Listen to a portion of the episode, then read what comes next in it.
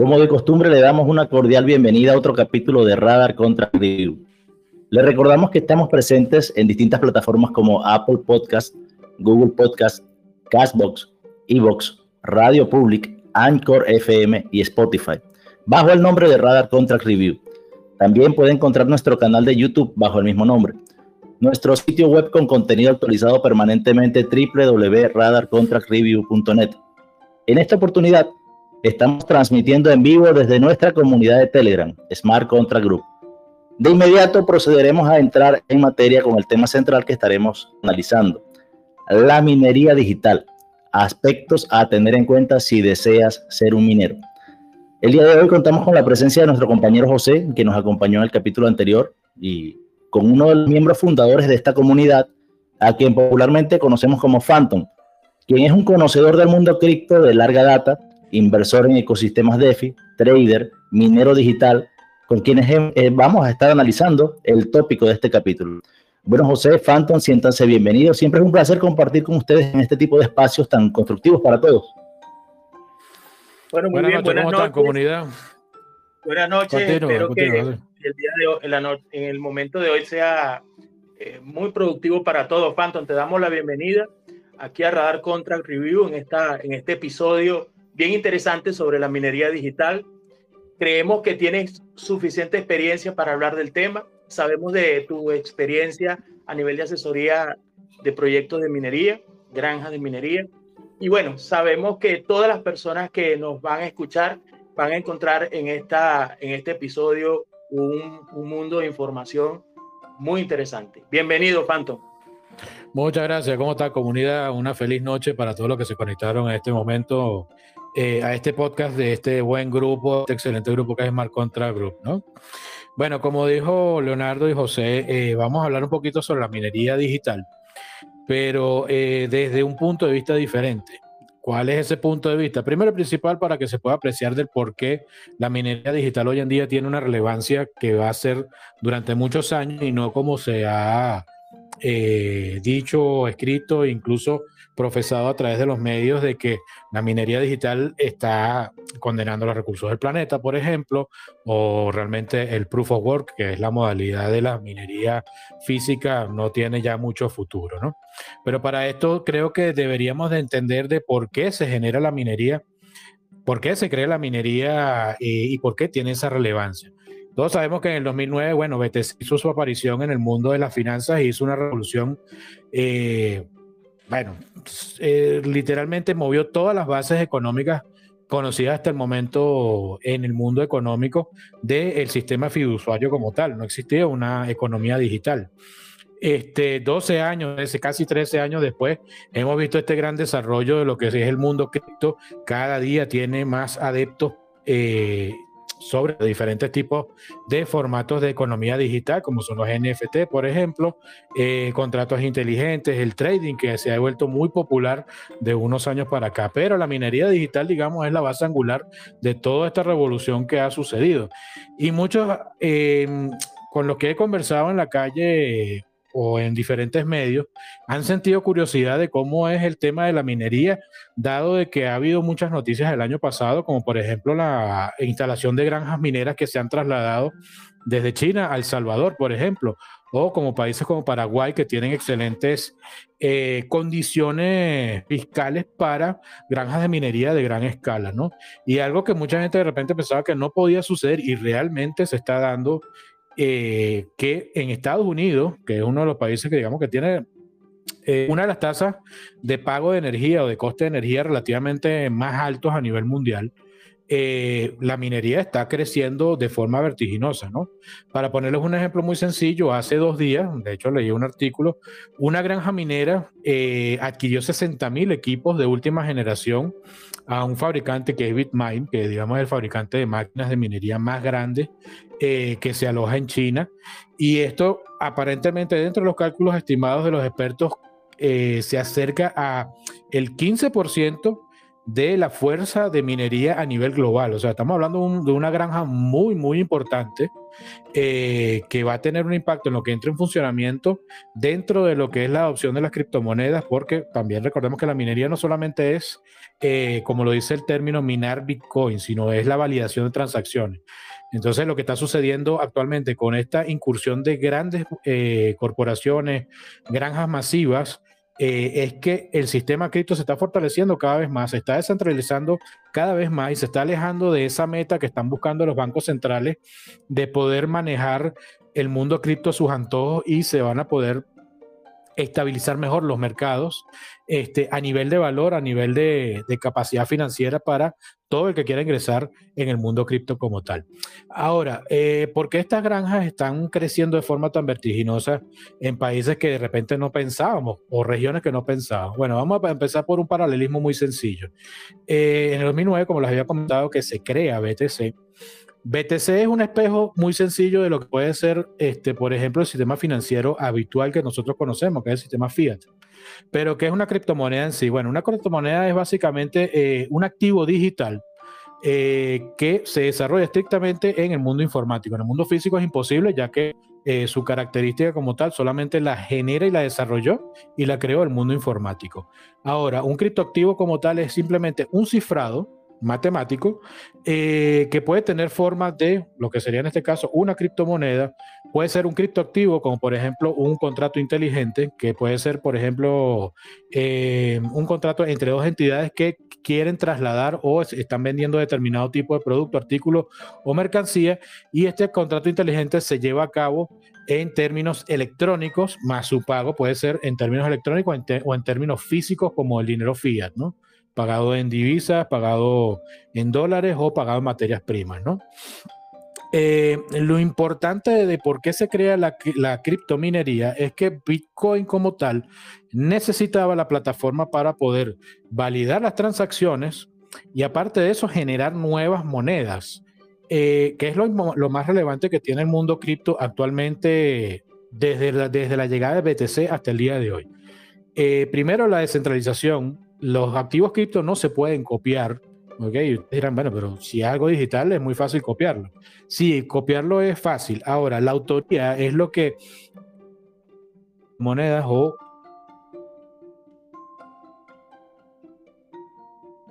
eh, le da esa o le confiere esa autoría o esa autenticidad a cada una de las monedas o activos digitales que salen al mercado.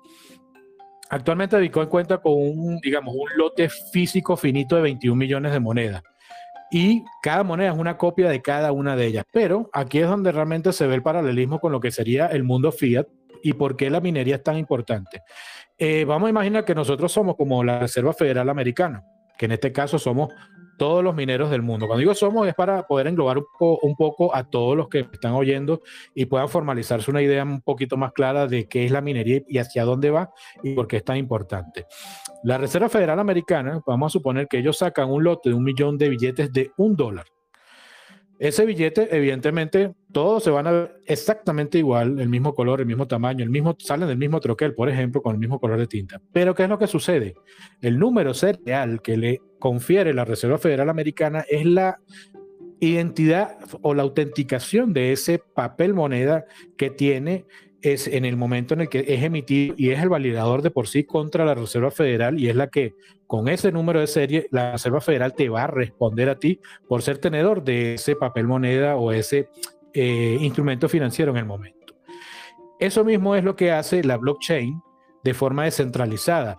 Es un sistema validador en donde cada moneda o cada activo digital que sale al mercado es auténtico porque tiene una sola firma digital. No importa cuántas veces se multiplique, pero en cada multiplicación sale una firma digital independiente. Por lo cual, cada vez que yo, por ejemplo, voy a realizar una transacción de alguna criptomoneda, eh, en el mundo de la minería, por ejemplo, se va a realizar una serie de comprobaciones algorítmicas en donde ellos van a ver, primero y principal, si yo, que yo, por ejemplo, le voy a mandar una transacción a José, vamos a suponer que sea de un BTC, y José brincaría de alegría si fuera así, este, sí, sí, todo. Yo creo que cualquiera que le mande un BTC ahorita brincaría de alegría. Pero ¿qué es lo que sucede? El sistema tiene que corroborar primero ese BTC si realmente se creó en la red descentralizada, si realmente yo adquirí ese BTC comprándolo o minándolo de cualquiera de las dos maneras, y si a la persona que se la estoy mandando, realmente esa persona es un convalidador a nivel de recepción de transacciones y que no sea eh, un multiplicador de ese, de ese medio o que trate de corromper ese medio. Eh, algo muy importante que muchas veces la gente dice, bueno, pero la blockchain, la blockchain o la cadena de bloques, etcétera. Em, BTC dentro de su sistema de minería que se fue creando poco a poco, perdón, tiene algo muy importante y es que todo el sistema algorítmico lo que busca es que se creen nuevos BTC y que esos BTC que se creen eh, cada vez mantengan un mejor valor a lo largo del tiempo. ¿De qué manera? De que el sistema de minería, y eso es algo que voy a explicar un poquito más adelante, lo que tiene que ver con lo que es eh, el halving, de los pagos de recompensa, etcétera, para ir desarrollando un poquito mejor esos temas, eh, mantenga el valor de ese activo, ya que recuerden que un BTC se puede dividir en 100 millones de partes. ¿Ok? ¿Eso qué quiere decir? Por ejemplo, si un BTC cuesta 100 millones de dólares eh, al cambio fiduciario, ese se puede dividir hasta en un dólar o incluso, digamos, sí, relativamente menos si baja un poco más el valor este, para poder fraccionarlo. Y esto es lo que le da la ventaja de poder agarrar, trabajar como sistema de pago y para trabajar como sistema de pago, ahí es donde también entra la minería como validador de esas transacciones, que es como lo que acabo de explicar, por ejemplo, eh, en el caso de yo mandarle un BTC o una fracción incluso, yo puedo mandar una, una, una fracción de ese millón, de esos 100 millones, se la puedo mandar a, a, José para que, o sea, él dentro de ese proceso de minería lo pueda recibir. Eh, ahora, Ahora, ¿Qué es la minería como tal? Que te interrumpa antes de que sigas, ya que eh, hemos, eh, ha quedado bastante claro las grandes virtudes en cuanto a seguridad que, que tiene el proceso de, de, minado, que tiene lo que se conoce como el proof of work. Pero eh, hemos visto que en los últimos años, la llegada de, de, Ethereum, ahora se habla de Ethereum 2.0, han salido otras redes como la Retron, entre otras, que han venido a aportar la innovación del, del, del POS, que es el Proof of Stake. Eh, en términos de, de, velocidad, en términos de escalabilidad, ¿de qué manera el POS es superior al POW? Mira, eh, mm, para mí relativamente en lo que es el Proof of Stake, evidentemente cuenta con la gran virtud de que no necesitas equipos físicos como si es el Proof of Work, en el caso de BTC y todos los algoritmos que se manejan para el proof of work, ¿no? O sea, tú necesitas tener un equipo físico de cómputo, el que realice las transacciones y que realice todo lo que sería em, el algoritmo de, de, investigación de bloques para poder generar nuevas monedas. El proof of stake tiene mayor escalabilidad porque tiene algo llamado sistema de votación o incluso dependiendo cómo lo hayan configurado y en la red que lo hayan configurado, en donde la liquidez como tal, para que ese sistema funcione, la aportan todos los que vayan a participar en ese, en ese sistema algorítmico. A diferencia del Proof of Work, tú para participar en el Proof of Work simplemente con un equipo de minería conectado a la red, automáticamente ya estás participando de ese sistema de minería como tal.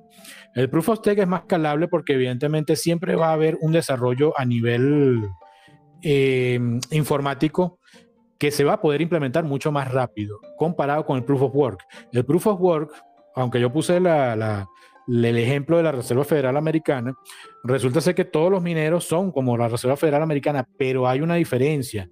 Eh, la descentralización no permite interceder dentro de lo que sería eh, la estabilidad, escalabilidad o algún tipo de cambio dentro del Proof of Work tiene sus mecanismos de votación, pero son mecanismos muy, muy complejos, en donde para llegar a, un a ser un representante de BTC y hacer algún tipo de cambio en la estructura como tal, o sea, eh, se tiene que poner de acuerdo prácticamente toda la comunidad completa para decir, bueno, sí, estamos de acuerdo con este cambio. Este, algo que no pasa con, el Proof of Stake. Un aspecto que también eh, es importante es el hecho de que para tú fungir como validador dentro de, dentro de una red, dentro de una moneda nueva, hay que hacer una inversión importante para obtener un porcentaje de, representativo del supli que te permita convertirte en validador. También hemos visto propuestas como la de NEM, que es una propuesta bastante interesante, es lo que llaman el Proof of Importance, donde ellos convierten en validadores a aquellos que tienen mayor cantidad de transacciones, mayor cantidad de inversión en, la moneda. Y estas también son propuestas que, que quizás futuro las, las iremos viendo eh, de manera sí, con, total seguridad, con total seguridad ese tipo de, de, sistemas de minería, por decirlo de esa manera, porque eh, a comparación, como había dicho, con el Proof of Work, en el Proof of Stake o básicamente lo que sería este, el Proof of Stake sería como, una, como un, o sea, prueba de trabajo es Proof of Work, prueba de Proof of Stake sería prueba de depósito, o sea, yo te voy a colocar un determinado capital, ¿ok? Prueba de participación. Exactamente, una prueba de participación para que sea más, como más, más claro, ¿no?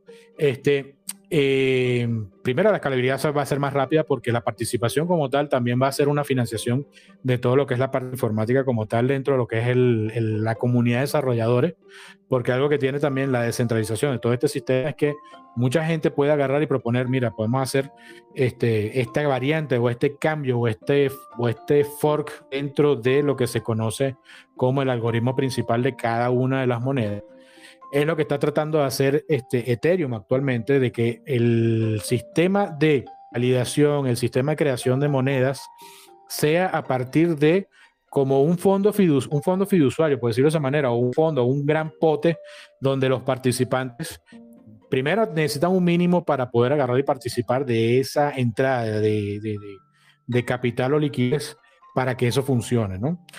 Eh, eso varía dependiendo también del tipo de moneda o el tipo de proyecto que se quiera implementar, ¿no? Hay unos que de repente, digamos, los que aportan con mayor músculo financiero son los que de repente devuelven eh, dentro de ese sistema un validador de mayor importancia, como lo acabas de decir, y evidentemente también ese valor de ese eh, rango de ser un validador también te aumenta lo que sería la recompensa dentro del mundo de la minería, que eso es algo que muchas personas de repente no tienen muy claro cómo es el sistema de recompensa para cada uno de los sistemas o en qué consiste, ¿no? Este, como me había preguntado, ¿qué es más escalable? Para mí el proof of stake. Ahora, ¿Qué es más importante de repente a nivel de, de, masificación? Me parece que los dos van muy parejos. Porque de alguna u otra manera, aunque parezca un poco, un poco ambiguo, hay, hay monedas o proyectos que de hecho requieren de ambos sistemas para poder agarrar y generar, una, las transacciones y las validaciones y los otros, más monedas dentro de lo que ellos hayan configurado. Puede ser un sistema finito como puede ser el caso de, Dogecoin, que Dogecoin, no sé, va a sacar monedas hasta que al perro, no sé, el perro le salgan bigotes blancos, por ejemplo. Y en el caso de BTC, que por ejemplo son 21 millones de monedas. Entonces han salido muchos proyectos que han sido finitos y otros infinitos. Entonces, dependiendo de lo que busque hacer cada uno, eh, qué desea mejorar o contribuir en el mercado de los criptoactivos actualmente es de repente también la cantidad de, de unidades de ese activo que van a salir, ¿no? Este, eh, tocando el tema, ajá, dime. Eh, antes de que, de que pasemos a otro tema, hay un, hay un, hay un punto donde muchas personas eh, dudan, un tema que también es poco tocado y poco comprendido por algunos, que es de qué manera el hash rate al aumentar incide sobre la dificultad de minado. Ok, eso es una muy buena pregunta y eso va, va íntimamente relacionado también con lo que es el pago de recompensa.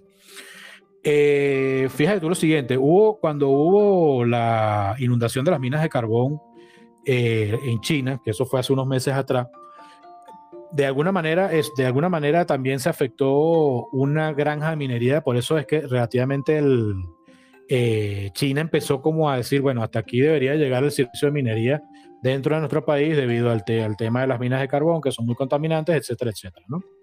y eso produjo una caída en el precio muy fuerte, que es lo que tiene, por ejemplo, la blockchain, porque eso es que de repente mucha gente no sabe.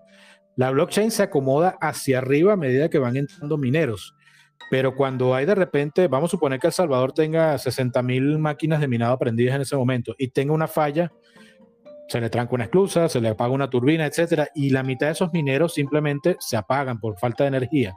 Bueno, todos esos validadores que estaban en ese momento trabajando, eh, como simplemente desaparecen de la red, la red tiene que ver O sea, tiene que agarrar de alguna forma, suplir esa demanda y ahí es cuando se dan los bajones de precio, incluso los bajones de hash rate, que la gente dice, oye, ¿qué fue lo que pasó? ¿Por qué hubo ese, ese bache tan fuerte este, en medio de las transacciones y en medio del precio?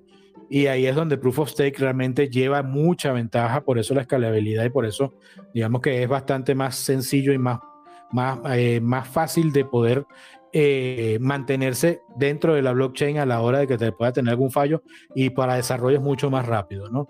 Este, ¿Qué sucede? Dentro del universo de la blockchain, cuando hay una N cantidad de mineros, lo voy a poner de esta manera para que se pueda entender el sistema de lo que es la dificultad de minado y cuál es el sistema de recompensa. Actualmente nosotros pasamos por el 2020 y hubo lo que se llama un halving.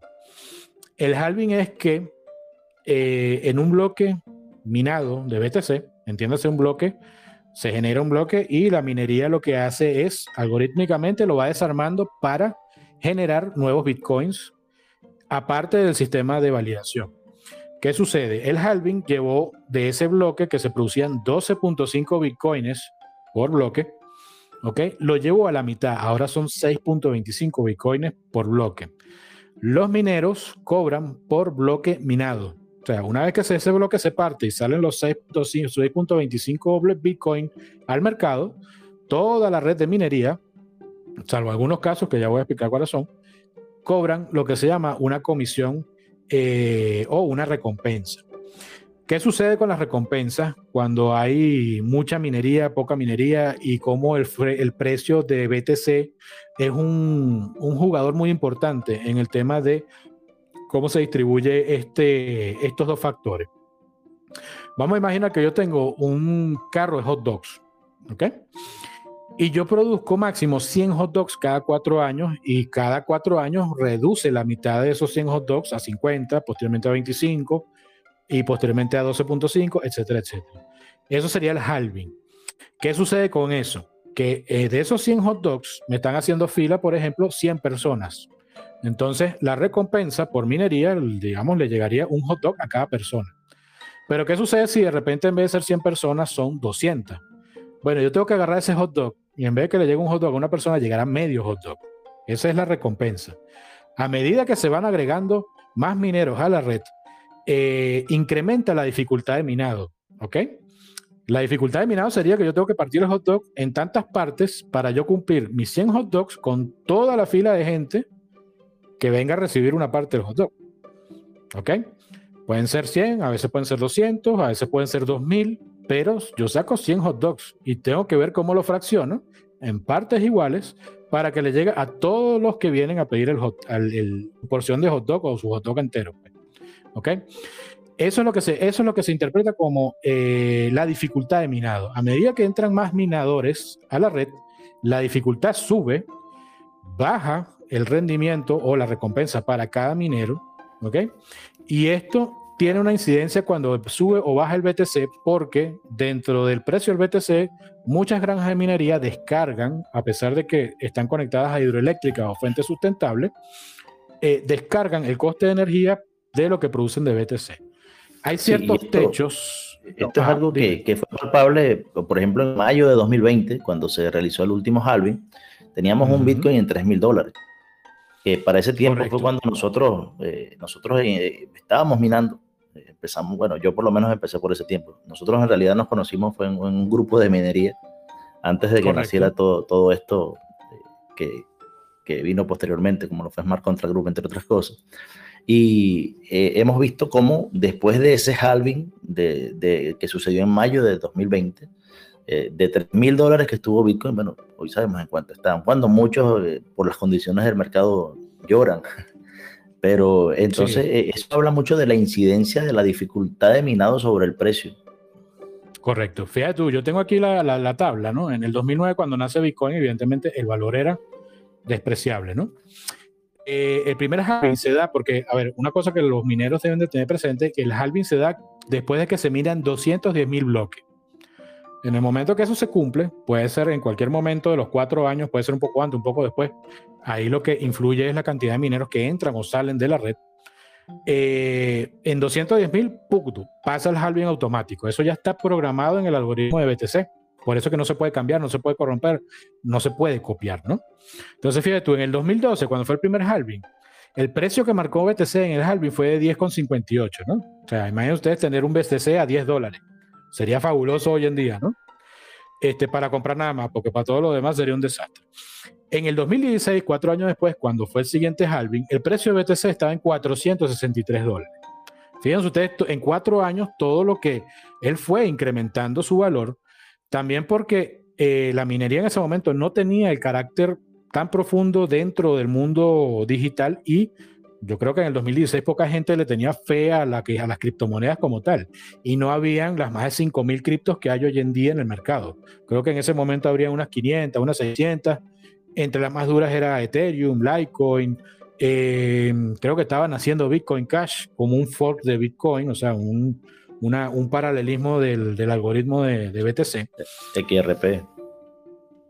XRP, que todo el mundo le tenía miedo a Ripple porque es un sistema centralizado que tiene unas determinadas características, que eso es para otro podcast también.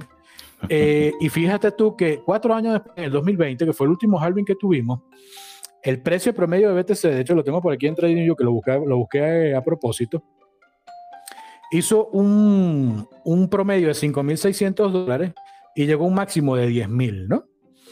Hoy, fíjate tú, dos años después, tuvimos en hace pocos meses el ATH o el precio más alto del mercado fueron 68 mil dólares. Entonces, fíjate tú cómo un activo dentro de 10 años salió de 10 dólares a costar 68 mil. ¿Ok? Esto se debe principalmente por la masificación del mercado cripto en todo su espectro, no solamente BTC, sino todas las criptos que se están manejando. La incidencia de la aparición de nuevas tecnologías como fue el Proof of Stake hace, hace poco, hace cuánto, cuatro o cinco años.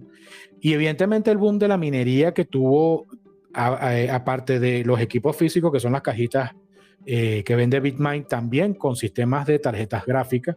Ya vamos a hablar un poquito de cómo son esos sistemas. ¿Ok? este, cómo ha ido incrementándose el valor. Entonces, fíjate tú, a mí siempre se me viene a la mente eh, todos estos personajes, el viejito este que dice que Bitcoin se va a ir a cero, porque nadie lo conoce. Cuando conozcan al dueño, al que creó Bitcoin, todo el mundo se va a asustar. Yo decía, bueno, pero por mí lo puede haber creado, no sé, Chapo Guzmán, a mí no me importa, a mí el Bitcoin tiene unas propiedades, está corriendo, eh, es infalible a nivel de, de, poder violar la integridad del algoritmo, del sistema, de la cadena de bloques. O sea, las criptos quedaron, o sea, llegaron para quedarse en todo su espectro, más todos los desarrollos que van a venir en un futuro. Lo que sí no compro, por ejemplo, es que van a desaparecer las, las monedas fiat y todo va a ser cripto. Eso para mí es un absurdo. Tiene que haber un balance entre ambos, porque cada generación de personas tiene un sistema financiero al cual está adecuado. Phantom, una consulta, ¿me escuchas? Dime, dime, dime, claro, fuerte y claro, como siempre yo, he visto, he estado escuchando toda tu disertación y, bueno, ya tocaste lo relacionado con lo que es el Proof of Stake, el Proof of Work, como dos, dos sistemas o dos tecnologías eh, para poder minar criptomonedas y, esto se logra a través de la verificación de esas transacciones que se dan ¿no? dentro de las redes. Ahora, eh, y con todas las virtudes que, sobre las que has hablado sobre el Bitcoin, a mí me, me me llama la atención consultarte lo siguiente. Imagina que un grupo de personas eh, ya está en proof of stake, ya está haciendo stake de criptomonedas y todo eso, pero quiere funcionar en el tema de, de, proof of work. Quiere minar Bitcoin, quiere minar Ethereum, quiere minar Raven, como otros tipos de criptomonedas que son perfectamente minables a través de diferentes tecnologías. ¿Cuál sería tu recomendación al respecto? O sea, ¿cómo podrías tú, por ejemplo, eh, orientar a una persona que está dando sus primeros pasos en el mundo de las criptomonedas, en el mundo de la minería? ¿Cómo podrías tú orientarlo? ¿Qué, ¿Cuáles serían tus sugerencias al respecto? Tomando en cuenta todas las virtudes que has descrito. Claro. Mira, eh, lo primero y principal que yo siempre recomiendo a una persona es que lo primero, lo primero como tal, indistintamente del capital que cuente para poder invertir en, máquinas de minería, indistintamente del formato que sea, sean tarjetas gráficas o sean este, minadoras ASICs, por ejemplo, que son chips específicos para eso. Yo a las personas lo primero que les recomiendo es primero averigüen cuánto cuesta el kilovatio hora en su país de residencia o en su localidad de residencia. ¿Por qué? Recuerda que nosotros somos un planeta totalmente dependiente de eh, reservas fósiles. ¿Qué es lo que está pasando actualmente? Hay mucha gente que está bastante alegre porque de, aquí a cinco años más o menos el barril de petróleo va a llegar a 100, 110, 120 dólares aproximadamente, ¿no? Este, eso también incide en alguna cosa que tiene que ver con el hecho de generar electricidad en ciertos países donde no solamente tienen hidroeléctricas, sino sistemas termoeléctricos que funcionan con gas. El gas en muchos países eh, industrializados o en vías de desarrollo es bastante costoso emplearlo para la generación de ciertos tipos de, actividades económicas, entre ellas la minería. Por ejemplo, fíjate tú, en Estados Unidos hay ciertas regiones que tenían eh, unas termoeléctricas ya deshabilitadas porque eh, los sistemas eólicos están empezando como a ocuparse de suministrarle a la red eléctrica doméstica y parte de la industrial todo lo que tenía que ver con la, em, la sustracción de energía por cada uno de los casos, ¿no? Eh, también a esto acompañado de la desmantelación del sistema industrial y de áreas industriales en Estados Unidos, ¿no? ¿Qué es lo que pasa? Con la aparición de la minería en Estados Unidos, muchas de esas termoeléctricas actualmente se han reactivado nuevamente. Entonces cuentan con algunos beneficios, por ejemplo, cuando hablamos en gran escala, ¿no? O sea, para que la gente pueda este, eh, disentir o separar lo que es tener el apoyo del Estado con respecto a materias primas energéticas y de generación de energía a lo que es un minero particular, ¿no? Un minero particular o una persona como tal, que creo que es donde, se está centrando básicamente tu, tu, pregunta actualmente, eh, es clave saber cuánto va a pagar de energía. Aparte de eso, hay herramientas en Internet que le permiten hoy en día poder calcular según el tipo de activo que quiera minar, eh, cuál es el tipo de hardware o el tipo de herramienta física que necesita para ese fin y si realmente le va a valer la pena, o sea, la inversión, porque también eh, invertir en un equipo, por ejemplo, lleva, nosotros que estamos aquí en el mundo del cripto y los contratos inteligentes, el término ROI o Return of Investment, eh, puede ser de 12 meses, 16 meses, 24 meses, hasta que tú recuperas ese capital. Recuperarlo entre paréntesis, porque vamos a recordar que ya tú tienes el activo, y a menos que el activo se deteriore de tal forma que simplemente quede inservible, o sea, tu capital está ahí, lo que pasa es que está transformado, o sea, de dinero a algo físico que te está generando algo diferente, ¿no? Este, eso es lo primero que yo le recomiendo a, a, las personas que tienen que verificar el precio de kilovatio hora y de repente cuál es el activo que le puede servir con respecto al hardware este, que van a adquirir en su momento. Una vez satisfechas estas dos eh, incógnitas, por ejemplo, o estas, o estas dos eh, curiosidades, por decirlo de esa manera, fíjate tú, hay una página que se llama What to Mine, que está en internet. Yo le voy a pasar el link después eh, para que la gente pueda curiosearla un poco. Esta página tiene la virtud que te permite, según el tipo de tarjeta gráfica o el equipo de minería físico ASIC, okay, que ya voy a hablar un poquito cuál es la diferencia en cada uno, este te permite colocar cuánto cuesta el kilovatio hora en tu región o en tu localidad o en tu país y te hace el cálculo de actualmente el mercado minando, por ejemplo, Ethereum, ¿ok? Este, ¿cuánto deberías de, cuánto te quedaría de, de ganancia ¿ok? Este, sobre el descuento, el descuento mensual ya final de, del pago de, de, energía, ¿no? Este, a esto también hay que sumarle cuánto es la inversión del equipo como tal y si la gente, bueno, tiene disposición de poder agarrar y hacer esta inversión después de sacar todos estos números, ¿no? Este, lo otro, por ejemplo, que tiene que también tomar en cuenta la gente es que cubiertas esta, esta, estos requerimientos, coste de energía, coste del equipo, ajá, mi red eléctrica realmente es adecuada para yo poder agarrar e instalar un equipo de esto. Porque, por ejemplo, eh, vámonos un momentico a la página de Bitmine, me gustaría ver si ahí va, bueno, ellos están mostrando aquí varios equipos, ¿no? Un chance para ver si puedo girar el,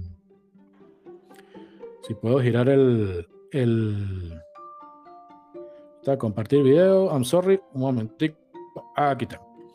Ok, estamos aquí en la página de Bitmine este equipo que ustedes están viendo aquí, por ejemplo, es una nueva versión que utiliza agua para refrigerarse. Eh, este equipo consume 5... Creo, que todavía no, no ha empezado a transmitir, o no sé si soy yo que no veo. Sí, no se está visualizando el, compartir pantalla. ¿No se está, visualizando? No. no. se está visualizando. A ver, compartir video. Ah, ahora, sí aparece, ¿no? Sí, ya estás ahí. Ok. Déjame girar la cámara a ver si la agarra. Dale, man. ¿Se ve? Ahí se ve. Correcto, sí se ve. Ok, estamos en la página de Bitmine ahorita, o sea, estoy transmitiendo desde mi móvil, por eso un poco el movimiento. Eh, este equipo viene ahorita con unas nuevas actualizaciones que se enfría por agua, ok, no se enfría por aire como los tradicionales que se manejan en la minería. Pero hay un detalle muy particular y no sé si se puede apreciar ahí. Este equipo produce 198 teras, ya yo les voy a decir cuánto es eso, eso en mensual este, con el precio del Bitcoin actualmente, pero este número que está aquí es un número importante, son 5.400 vatios. Y 5.400 vatios, ok, vámonos un momentico rapidito a sacar una cuentita por aquí.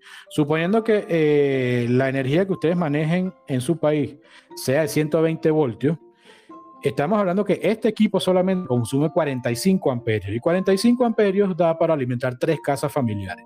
¿Ok? Así que tomen en cuenta más o menos la dimensión de cuando yo les hablo a ustedes de que deben de consultar si la red eléctrica en donde ustedes desean instalar estos equipos realmente puede soportar eh, el consumo que va a tener este equipo eh, al momento de funcionar, porque estamos hablando de una cantidad de energía bastante importante, ¿no? Si lo realmente lo soporta, bueno, ya a partir de ahí hay que hacer este, un estudio un poquito más profundo sobre a qué distancia va a estar del tablero más cercano, por ejemplo, este, mm, la conexión a donde se vaya a, establecer este minero, por algo que se llama este, caída de tensión, que no es más que, por ejemplo, eh, la energía, dependiendo de la cantidad de metros que vaya a recorrer, empieza a perder fuerza, ¿no? Eh, entonces, ahí em, se involucran, por ejemplo, el calibre del cable, el grosor del cable básicamente, y algunos aditamentos adicionales. Si son varios equipos, eh, en este caso ya estaríamos hablando de que tu proveedor eléctrico debería, vamos a voltear aquí para volver al sistema normal, tu proveedor eléctrico debería de recomendarte cuál pudiera ser este, la mejor opción para poder agarrar y sustraerle energía al sistema nacional. Eh, hay países en donde es muy favorable el sistema de minería porque eh, las compañías eléctricas te suministran los transformadores según tu requerimiento para instalar N cantidad de equipos según el proyecto que tú vayas a desarrollar en ese momento, que debería ser lo que lo tiene que hacer un electricista profesional y certificado. Porque estamos viendo que si un solo equipo te está consumiendo lo que consumen tres casas unifamiliares, estamos hablando de que un mal manejo de una instalación eléctrica puede conllevar también riesgos hacia la salud de la persona este, que vaya a manejar esto y no tenga de repente una cierta preparación o una un cierto conocimiento sobre instalaciones eléctricas residenciales o industriales, dependiendo de dónde sea el lugar donde se pueda alojar este tipo de equipos. Este, eh, otra de las cosas que yo le recomiendo a la gente, por ejemplo, aparte de la parte financiera, la parte de instalación física, es que se asesoren si eh, la parte fiscal y la parte legal o sea, aprueban este tipo de actividades al aire, al aire libre, por decirlo de esa manera, o sea, que todo el mundo sepa que, bueno, ahí hay una minadora y no pasa nada. ¿Ok? Porque hay países en donde la legislación es bastante complicada e inclusive en donde si no hay autorizaciones de los entes gubernamentales se toma como un delito y hay lugares en donde se, paga hasta con pena de cárcel por minar, debido no al hecho de minar o generar un activo, sino que estás consumiendo electricidad que pudiera de repente ser para una escuela, un hospital o alguna otra cosa que de repente quiera decidir eh, emplear el, gobierno nacional en ese momento. ¿no? Esos otros aspectos que también la gente debe asesorarse. La parte legal por pagar impuestos, si es que en ese país se deben de pagar impuestos. En España, por ejemplo, se está modificando la ley para que los mineros paguen impuestos sobre lo que están generando. Eh, como caso curioso, Alemania, por ejemplo, es uno de los países donde la electricidad es tan costosa que de hecho tú tienes que poner plata encima para que la máquina funcione. O sea, mina, tú tienes que pagar para minar. O sea, empezando por ahí. Aparte de eso, la legislación en Alemania, por ejemplo, para que te tengan un, más o menos una visión más o menos aproximada, eh, lo que tú minas, para que ellos no te cobren el 30% de impuestos sobre la renta o el impuesto a las ganancias sobre lo que tú minaste, ese, esos activos deben estar congelados durante un año. Entonces, imagínate tú, tú estás minando Bitcoin ahorita y de repente el Bitcoin se va a 200 mil. Entonces tú dices, ajá, pero me van a quitar el 30%. Entonces, ¿me vale la pena? ¿No me vale la pena? Entonces, espero el año, pero de repente viene una caída de precio y Bitcoin se va a 30 mil. Entonces, lo que quieres es literalmente tirarte por la ventana porque, o sea, este, la legislación te puso contra la pared y no pudiste tomar una decisión adecuada en ese momento. Entonces, esas son cosas que también la gente a veces desconoce, porque no es solamente conectar la máquina y ponerla a minar y listo, y que me caigan, me caigan las criptomonedas producidas en mi wallet como si nada, ¿no? Claro. Eh, no, sé, no sé qué de repente, ajá. Este, teniendo en cuenta toda esta eh, excelente información que has compartido con nosotros, sin duda muy práctica, para ir concluyendo con, con el capítulo de hoy, ¿consideras tú que sigue siendo rentable al día de hoy, 2022, eh, minar criptomonedas? Mira, eh, te voy a dar mi óptica muy personal con respecto al tema por todo lo que estoy viendo. En la minería de criptomonedas progresivamente, por los adelantos tecnológicos, también va a ser uno de esos negocios en donde empezó en un garaje y tarde o temprano va a terminar en grandes galpones de grandes corporaciones.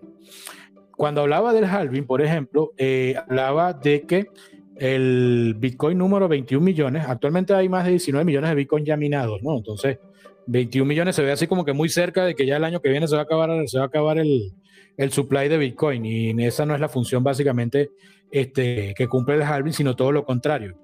El halving dentro de, por ejemplo, hasta 2024 va a haber minado a un aproximado de 1.500.000 Bitcoin antes del halving. Cuando llegue el halving, esa cantidad va a reducirse a la mitad y cada cuatro años va a ser así. Entonces, cuando lleguemos al año 2140, que es la estimación aproximada que tiene la organización Bitcoin para que se mine el Bitcoin número 21, creo que ni muchos de nosotros no vamos a estar realmente vivos para, para, para poder ver ese, ese escenario donde se mine el último Bitcoin y ni siquiera qué precio va a poder alcanzar en ese momento. Pero lo que sí es seguro, y no hay que ser de repente muy adivino y tener una bola de cristal para mirar tan adelante, pero yo creo que en un máximo de 10 años ya la minería va a pasar de ser a eh, algo personal a ser algo institucional o algo corporativo. O sea, los que van a tener el músculo financiero para comprar equipos cada vez más, más eh, eficientes a nivel de minería, más potentes a nivel de minería, van a ser también aquellos que tengan la capacidad de poder hacer la inversión de instalar una N cantidad de equipos en instalaciones ya específicas que también eh, les dé la ventaja de menos coste de electricidad, mejores costes de ventilación, por ejemplo, eh, menos costes de instalaciones físicas como disyuntores, interruptores físicos al momento de un corto, por ejemplo, lo que llamamos breaker, este, y cantidad de metros de cable, que eso también cuesta, o sea, porque vamos a estar claros, eh, el cobre sube, baja y realmente eh, el precio de esa materia prima también incide en toda la industria y esta no escapa tampoco a ese, a ese cambio, a ese cambio de, de este, precio de eh, ese insumo. ¿Algunas palabras de conclusión? Bueno, básicamente que la gente siempre tenga la iniciativa de educarse sobre cualquier tema que tenga que ver sobre el, el mundo de las cripto es el futuro definitivamente que ya llegó y es la única herramienta que yo veo posible para que la gente pueda mejorar su, su calidad de vida a lo largo del tiempo. Eh, no es secreto para nadie los grandes millonarios que se han hecho a costa de cripto. Este, creo que la minería todavía le queda mucho, mucho camino por recorrer y va a seguir mejorando. Y van a aparecer nuevas modalidades por parte de Proof of Stake, este, que van a ser este, nuevas funciones de minería dentro de este mundo tan innovador que son las cripto. Y que, bueno, nada, la gente no le pierda la fe al hecho de que de repente Bitcoin bajó de precio porque eh, históricamente por los precios que acabo de dar está comprobado y demostrado de que BTC, él va a ir hacia arriba, no va a ir hacia abajo y no se va a ir a cero como muchos lo vaticinan. Así es, sí, así que continúen dándole duro al mundo cripto, más nada. Muchísimas gracias, hermano, por acompañarnos. Esperamos tenerte acá tan seguido como sea posible para que nos sigas ilustrando. Sin duda esto es algo muy educativo, basta incluso para nosotros que ya tenemos un tiempo interesante acá en Cripto. Eh, José, ¿tienes algunas palabras? Por supuesto, eh, quisiera primero que nada agradecer a Phantom por, por toda la información, por todo el, ese, ese cúmulo de, conocimiento y experiencia que pudo compartir con nosotros en este momento. Eh, esperamos pues tenerte con nosotros en, en otros episodios. Eh, y bueno, a todo el equipo de Radar Contract Review agradecemos inmensamente esta posibilidad de gestionar conocimiento para todos. De verdad que muy agradecido. Y bueno, espero que este sea el comienzo de muchas cosas buenas en, este tipo de encuentros. Muchas gracias también a todos los que se conectaron para disfrutar de este episodio en vivo. Con esto damos por culminado nuestro capítulo de hoy, esperando que toda la información haya sido de utilidad, que puedan darle sentido práctico. Si usted desea disfrutar de nuestro contenido en vivo, le invitamos a entrar, a unirse a nuestra comunidad en Telegram, Smart Contra Group. Como de costumbre, también le invitamos a suscribirse a nuestro podcast en las distintas eh, plataformas en las cuales está disponible y a estar atento a un próximo capítulo. Muchas gracias por su atención. Hasta luego, buenas noches.